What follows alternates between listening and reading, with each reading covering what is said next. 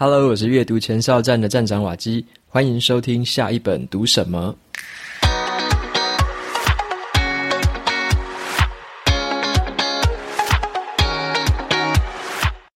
今天我想跟大家分享的这本书，它的书名叫做《影响力习惯》。这本书呢，在告诉我们职场上面要怎么样从边缘人变成最有价值的关键人物。这本书我读完之后，我的心得是怎么样不靠幸运也可以获得职场的成功。那这本书呢，是我今年读过的职场方面的书籍，算是最喜欢的一本。我自己也有挂名推荐这本书。那这本书的话，出版社有提供两本的抽奖证书，有兴趣参加的朋友可以到节目资讯栏看一下参加的方法。那么本集节目是由 Press Play 赞助播出。今天要介绍的呢是 Join 好书的听书学习周限时挑战。上一次呢有介绍过听书学习周，有超过上百位的听众一起共襄盛举。这一次呢，我们将全新的主题跟大家见面。你会害怕失败而不敢行动吗？想要达到理想的生活，你现在要如何开始做准备呢？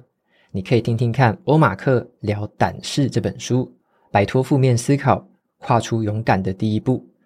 另外，你有没有发现说，很多成功的人都会说他们是运气好？不过啊，你知道这个好运竟然是可以靠自己创造的吗？你可以听啾啾鞋为你讲解《机缘力》这本好书，带你从日常生活当中。创造连结和机会，大大的提升你的成功率。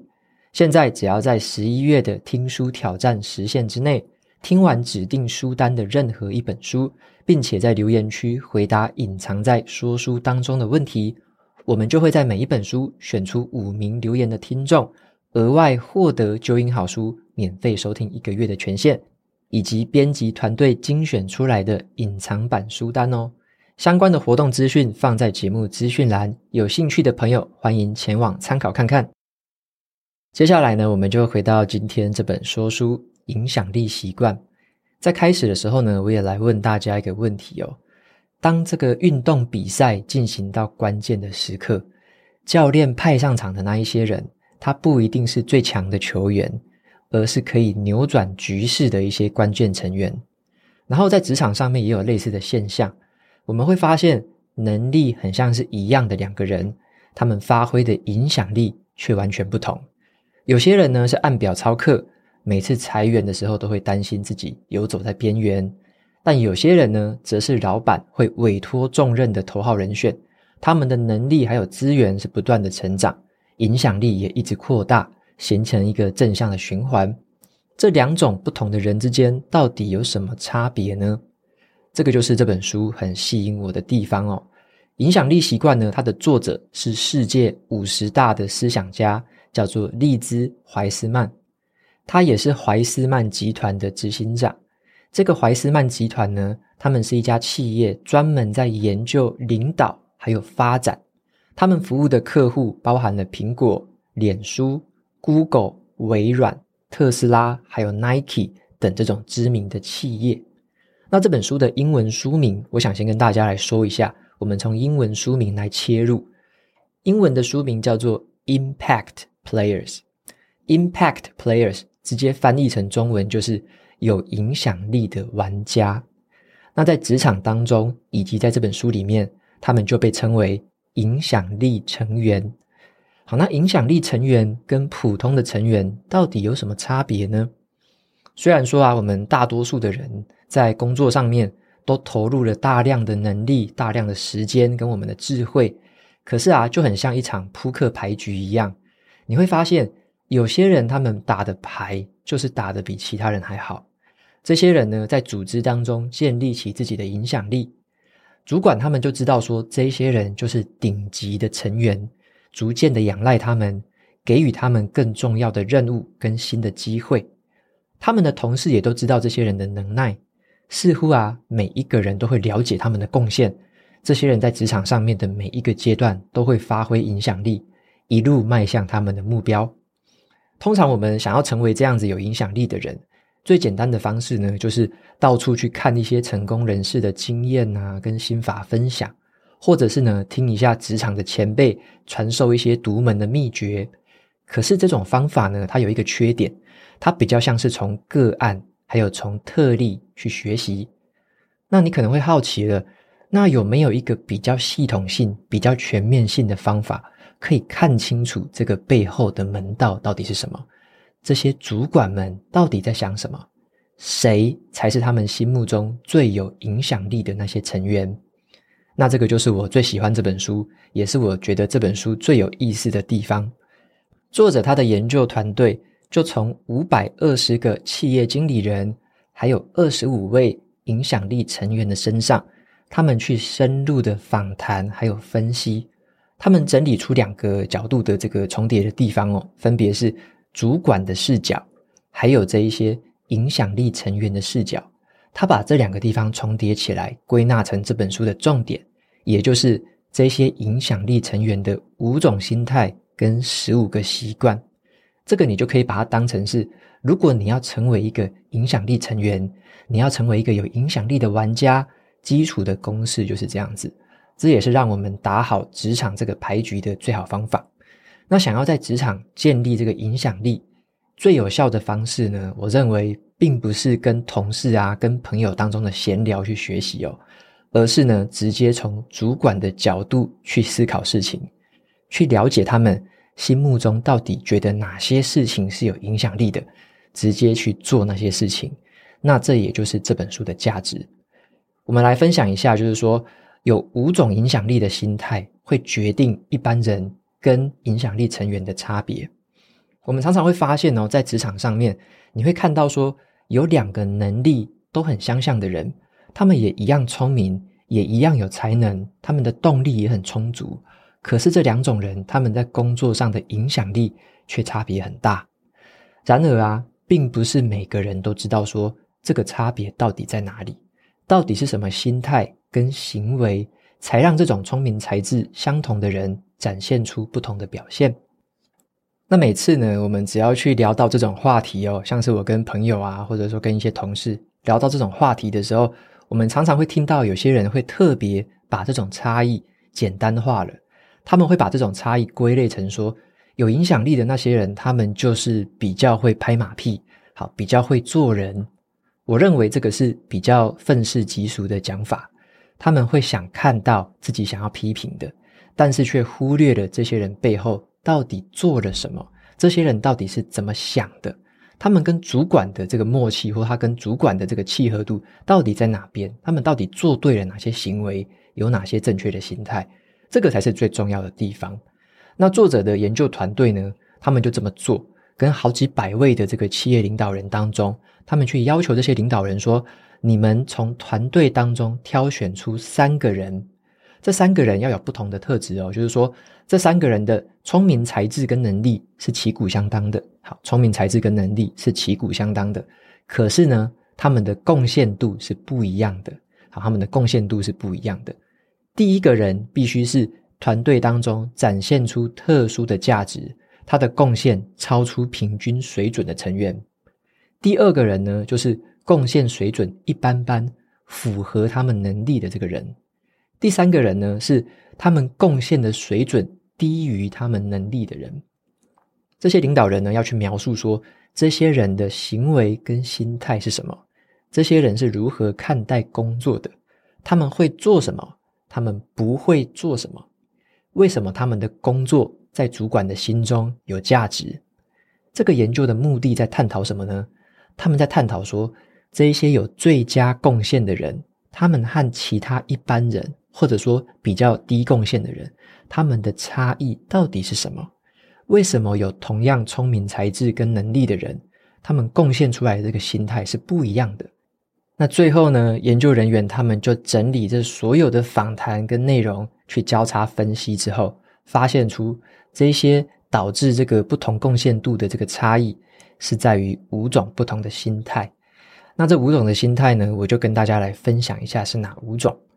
第一种心态就是让自己派得上用场，好，让自己派得上用场。一般的人呢，会做自己分内的事情。但是影响力成员会做需要做的事情，像是说影响力成员他们会去搞懂这个游戏规则，他们知道说组织的运作还有环境的变动是非常快速而且复杂的，时常会需要调整自己来因应这些快速的变局。他们会看见机会，让自己派得上用场。像是其他的人呢，可能都是做着自己的事情，可是影响力成员他除了自己的事情之外，他会去做需要被做的事情，尤其是团队或者是组织需要有人去做的事情。那第二个心态是这样子：站出来，再退回去。好，站出来，再退回去。在这种碰到没有人负责的灰色地带的时候啊，大部分的人都会退避三舍，就会不想去碰这种灰色地地带的这种植物。可是呢，影响力成员他们在这个时候反而会挺身出来领导。他们会知道说，一个团队要达成目标，除了把分内的工作做好之外，也有很多灰色地带的问题需要被解决，需要被克服。在他们达成这一些阶段性的任务之后，他们也不会特别占练权力，而是呢，转移给下一个有贡献能力的成员。所以他们会先站出来，但是他们也懂得退回去。再来第三个心态是坚持到底。好，坚持到底，这个意思就是说，即使任务变得很困难，遭遇到了一些意料之外的障碍，影响力成员呢，他们仍然会坚持完成这整件事情。他们会主动承担责任。解决问题，在没有人监督的情况之下，也能够把这个任务完成。当其他的一般人呢，把这些问题都推给上级的时候，影响力成员他们自己会持续向前前进，并且在一路上持续的变得更强大。那再来第四种心态是寻找回馈意见，并且做出调整。好，寻找回馈意见，并且做出调整。特别是在这个快速变迁的职场环境当中，最关键的优势是什么呢？并不是那一些我们已经很擅长的东西哦。我们把擅长的东西做好，那个只是分内的事情，那个是理所当然的。而是呢，像影响力成员他们会这么做，他们会顺应改变，而且提高自己学习的速度。他们很喜欢把新的规则和目标当成是学习跟成长的机会。相反的，一般的工作者会认为说，只要有改变就是干扰，就是不公平，就是不稳定，所以他们会宁愿照着擅长的规则去做事情。因此呢，在其他的一般人都擅长把改变最小化的时候，影响力成员反而会学习，而且去顺应这个改变。那再来的话是第五个心态，就是让工作变得更轻松，好让工作。变得更轻松，像是一个团队在面临到更高的压力，还有无止无尽的需求跟任务的时候，影响力的成员呢，他们会试着让团队的困难变得更加的容易。这是什么意思呢？他们并不是把所有的工作都揽到自己身上，而是他们会试着去思考说，从环境、从整个系统、从如何沟通，还有如何协作的方式去改善。他们的目标是让团队成员之间更容易互相帮助，让大家的工作可以变得更轻松。因此呢，在一般的人在面对这种工作压力跟更多任务的时候，他们可能会增加主管的负担，把问题再抛回去给主管。但是影响力成员反而会思考，怎么样让这些沉重的工作变得更加的轻松一些，让整个团队可以更容易去处理这些工作。这个就是第五个重点，让工作变轻松。那么接下来呢，我想要分享一件事情哦，就是说这五个心态呢，我们从书里面可以获得一个很完整的了解。那我从这本书里面有获得一个新的启发，我有发现他有讲到一个重点，让我觉得印象非常深刻。这个重点就是弯路才是价值所在。好，什么是弯路呢？一般我们想要做的工作就是直线前进嘛，按部就班嘛。我们不想要绕弯路，不想绕远路，但是呢，书本里面有一个重点，就是弯路才是价值所在。这边我来举一个实际的例子哦，像我前阵子呢有贴了一篇文章，一篇小小的贴文啊。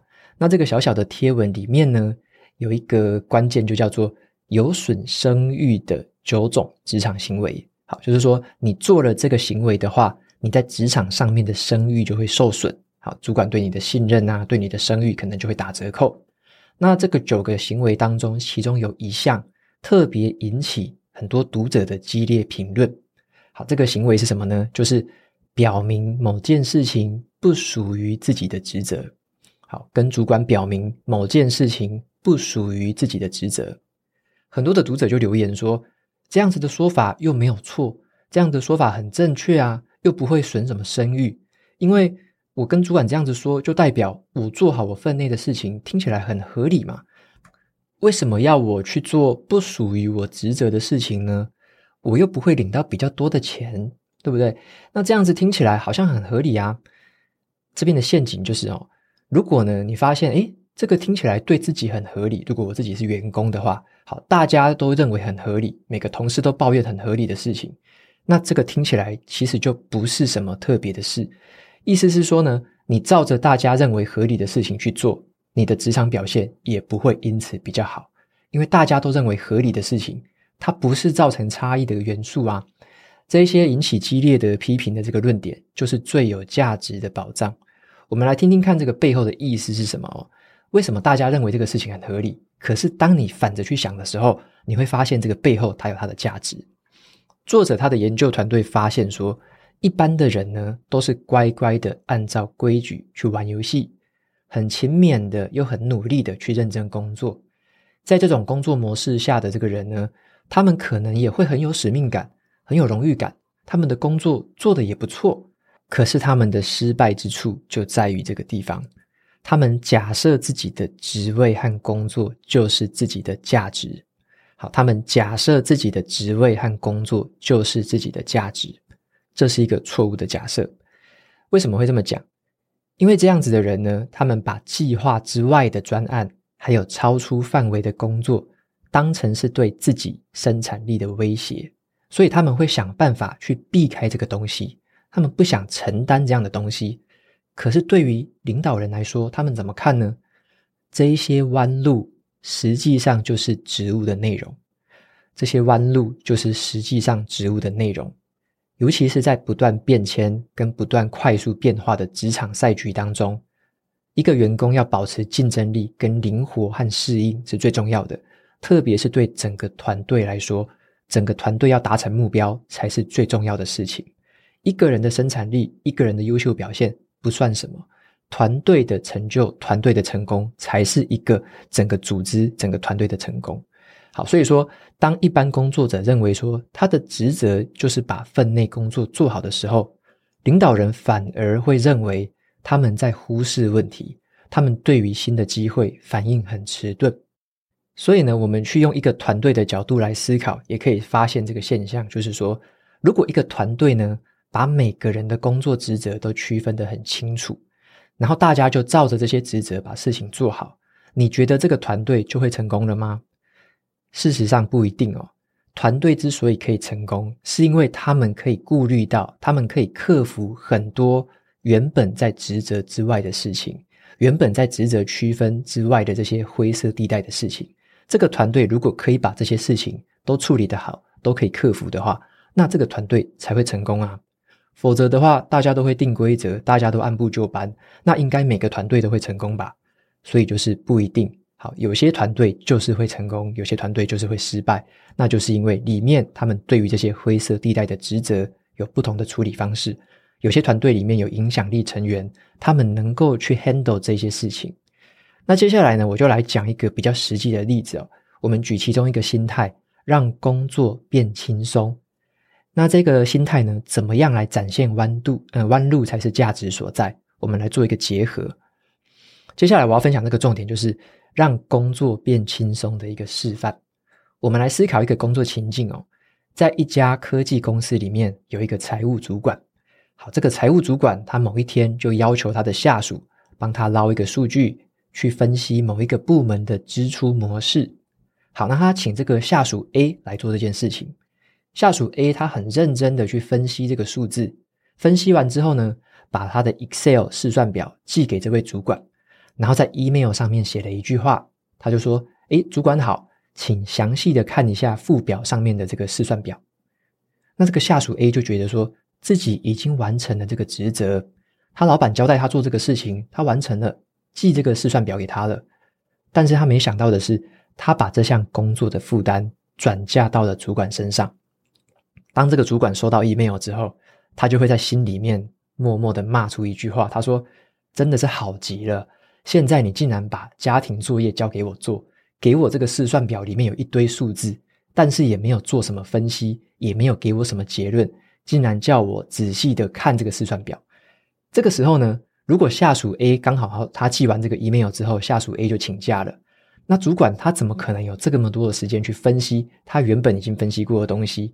这个东西都在下属 A 的头脑里面啊，那他是不是要找另外一个下属来帮他分析这个试算表，再给出他的结论？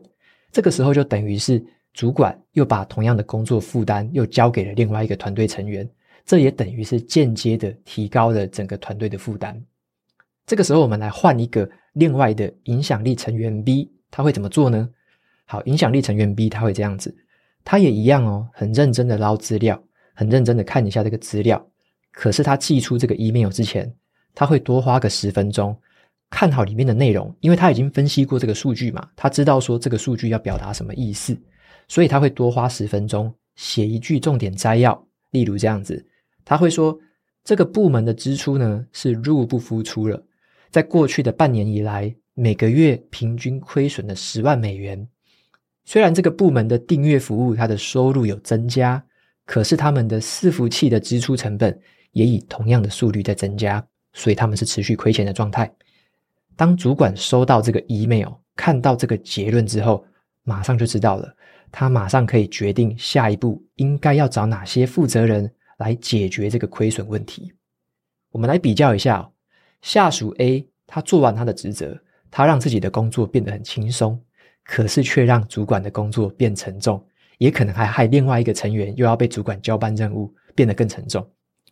影响力成员 B 呢，他则是让主管的工作变轻松，间接的，他也让整个团队的工作变轻松。其实啊，领导人最重视的事情是什么？他希望部署有助于减少自己的工作负担，甚至还帮他们领导团队成员。最好的程度就是做到自我管理，好让他们不用担心管理。所以这就是主管的心态，在这本书里面探访了这么多几百位的主管之后，统整出来的一个心态就是这样子。那类似的例子呢，在书本里面是层出不穷，有很详细的企业案例可以让我们参考。我们就会观察出一个现象：这些影响力成员，他们展现价值的地方，都不是在他们原本的工作职责里面，而是在这些弯路啊，这些可能有绕远路、绕弯路的情形。在这些情况之下，展现自己的价值，主管也对他们这个方面展现出来的价值最肯定。我们会发现这个现象，就是说，如果我们只做那一些理所当然的事情，那你就只会获得理所当然的表现。而这本书呢，就是把那一些我们以前只可意会不可言传的那一些职场诀窍，透过这种实际的案例，还有对于行为的拆解，很生动的展现给你知道。还有步骤带着你说，你可以怎么做？你有什么样的指南可以来去跟随？你有什么样的诀窍可以来去套用到自己的职场行为上面？这就是这本书我觉得很有价值的地方。那最后呢，我们来统整一下，就是说这本书其实是我在今年读过的职场书籍当中，我觉得是最精彩而且实用的一本。在读这本书的过程当中啊。我就一直点头哦，为什么呢？我就会发现说，它里面有写到很多主管的心声，那我就觉得说，对，我当时也是这么想的，因为里面有很多的情境跟我以前工作的时候是非常雷同的，我就会说，对，我就是这么想的。那我就回顾一下说，我自己为什么会在职场上面比较顺利的晋升？其实我自己必须很谦虚的说，是很幸运的做对了书里面的几个项目，是很幸运的哦。为什么我会说很幸运？因为我以前踏入职场的时候，我也没有被教过，我也没有被指导过，只是刚刚好，我从学校啊，我从人生当中，我学到的、听到的、用到的，是比较符合影响力成员的心态跟行为，所以展现出来的绩效表现比较好。这个是比较幸运获得这样的表现。但是我会反着去想，就是如果比较不幸运的人，他们没有这样的一个思考，或者是他们刚好用了。完全相反的方式在工作的话，那他们的职场发展就不会那么顺利了。他们很可能就继续陷在自己的员工视角里面，他们会坚守自己的职责所在，他们没有办法学到怎么样扩大跟建立自己的影响力，去成为主管和组织心目当中的影响力成员。那有些人可能会问说，像我在留言区看到很多人会问说，那主管到底要做什么啊？主管的职责不就是管理下属吗？好，这个听起来好像很合理嘛。主管就是要管人的嘛，就是要来管理下属。我认为这句话只说对了一半而已。如果当过主管的话，会发现这件事情哦，你最需要费心思、花心力去管理的那些人是什么人？通常就是贡献程度普普通通的人。特别是贡献程度低落的人，你需要花最多的心思去管理他。相反的哦，那一些绩效最好，在你心目中最有影响力的那些人，贡献程度最高的那些人，通常是根本不需要被管理的人。好，所以说我说这句话只说对一半嘛。主管的责任是来管理下属，没有错啊。他管理的是普通绩效的人跟贡献程度低落的人，但是那些绩效好、贡献程度高的。基本上不用费他什么太多的心思，反而是他们会反过头来帮助主管减轻负担，然后降低工作的阻力，提升团队的效率，解决一些灰色地带的事情。这些就是这本书里面所跟我们强调的事。如果你只想要按部就班去做好事情的话，你只想要做自己职责内的事情的话，你不想要在职场上面变得更有影响力，变得更有这个领导人的倾向的话。那这本书你可以完全跳过，你根本不需要看这本书，因为这本书对你的帮助可能是接近是零。但是呢，如果你想要变成更有影响力的成员，往领导人的角色去迈进的话，这本书就是必读之作。因为你如果完全不懂这个背后的心态，主管们的心态，或者说影响力成员他们的心态的话，那你根本就没办法用他们的事情这个方式来做事情，你也不会成为他们。你也不会成为他们心目中的影响力成员。好，所以就像作者他在这本书有说一句话：当你是以这种方式在思考跟工作的话，你会自然而然的被视为是领导人。而当有领导的机会出现的时候，你就是顺理成章的领导人人选。那这本书呢，就是我会希望说，如果当时我踏进职场的时候，有人会教我事情的话，那这本书的内容就是我希望有人会教我的。如何不依靠幸运？好，不用什么开马屁呀、不用什么会做人，就在职场获得成功的话，那这本书我认为就是每个人必备的制胜宝典。那也推荐这本书给对于职场的一些心法、心态、做事情的方法有兴趣的人，想要继续往上升迁，可能要成为更好领导人的人，这本书我认为就是一个非常实用的宝典，里面的整理非常的详尽，那也推荐给大家。那么在最后呢，一样来念两个读者的评论，在 Apple Podcast 上面的评论。第一位读者呢叫做 Dolly 一二二零，他说五星推推，美好的声音与绝佳的整理重点技巧，含金量满满，每一集都值得一听再听。不论是早上醒来搭配早餐听，边吃边听，或者是睡前听，都很适合，能够在一个很轻松的 vibe 当中学习。十分感谢瓦基站长的付出。OK，非常谢谢 Dolly 的留言。那我自己也蛮喜欢在早餐的时候去配 Podcast 啦，因为早餐大概都吃十分钟左右嘛，所以我就会听一些简短的 Podcast，然后呢，去诶让自己的脑袋开启这个思考的模式，开始去运转。好，那再来的话是第二位听众，叫做 Alice EDD。好，他的留言内容是：谢谢瓦基开启我的阅读人生。一直以来都很喜欢学习，但是大多数都限制在视觉跟听觉并重的这种实体和线上的正式课程。一年多前呢，因为通勤时间要花三到四个小时，开始想要透过听的方式来学习，因此找到了下一本读什么，开启了我的阅读人生。很谢谢阅读给我带来的改变，也很谢谢瓦基让我知道说梦想也可以成真。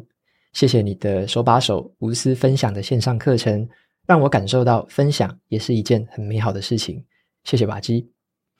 OK，非常谢谢 Alice 的这个留言，那也很开心听到说你在这个通勤时间加长的时候，反而利用这个时间更好的这个学习，这是一个非常有效率的一件事情哦。那还有你提到的是像梦想成真这件事，也是我最近要出的第一本新书里面一个很重要的主题，就是我们要有一个自主的人生，我们对于自己的工作是有更大的贡献度的。这也是我为这本书定这个书名的原因哦。这个书名叫做《只工作不上班的自主人生》。好，只工作不上班的自主人生，这个是什么意思呢？大家看了会觉得有点莫名其妙。工作不就是上班吗？上班不就是工作吗？但是在我心里面哦，这两件事情是不一样的。好，工作是什么呢？工作是你可以替一个组织、一个企业、一个团队去贡献价值，你可以去透过你工作、你的付出去贡献价值，这个是强调这个贡献价值的这件事情。但是讲到上班这两个字，很多人就会觉得说是帮别人工作，帮老板工作，是做别人要我做的事情。上班是为了领薪水，所以通常讲到上班这两个字。我自己或者说有些读者跟我的讨论是，对于这两个字，大家的想法就会比较消极一点点，稍微变得负面一点点。好，那所以说我自己在职场上面的心态是这样子的：我不是去上班的，我是去工作，我是去贡献价值的。所以呢，我即使是在一家企业里面，在任职，在里面做工作，我要做的就是工作的本身，我要做的就是贡献我独一无二的价值。我能够创造出不一样的价值，就像这本书里面这个影响力习惯哦，里面有讲到的，就是说我们要强调的是，我们能带来影响力，我们能带来改变，我们个人可以做出这样的影响力，进一步的去影响整个团队的运运作，让整个团队的运作变得更好，让整个组织也可以变得更好。所以这是一个很主动、很自主的一个工作的心态。所以我在职场上面是用这个心态在工作的。即使在后来，我开始做这种斜杠创业，我来创造出自己的工作，也都是本着同样的初心，就是我要提供贡献，我要对这个世界、对我身边的人、对于其他的读者带来什么改变，造成什么影响，我独特的价值是什么？我很开心可以自己去做的，自愿去做的，就是我的工作本身。好，工作的本身会带来你自我的满足感。那同时，如果它跟商业结合之后，它就会带来获利。所以你就会获得金钱，可以获得像是薪资，你可以获得像是新的收入，可以获得不同的额外的金钱的这个金钱流。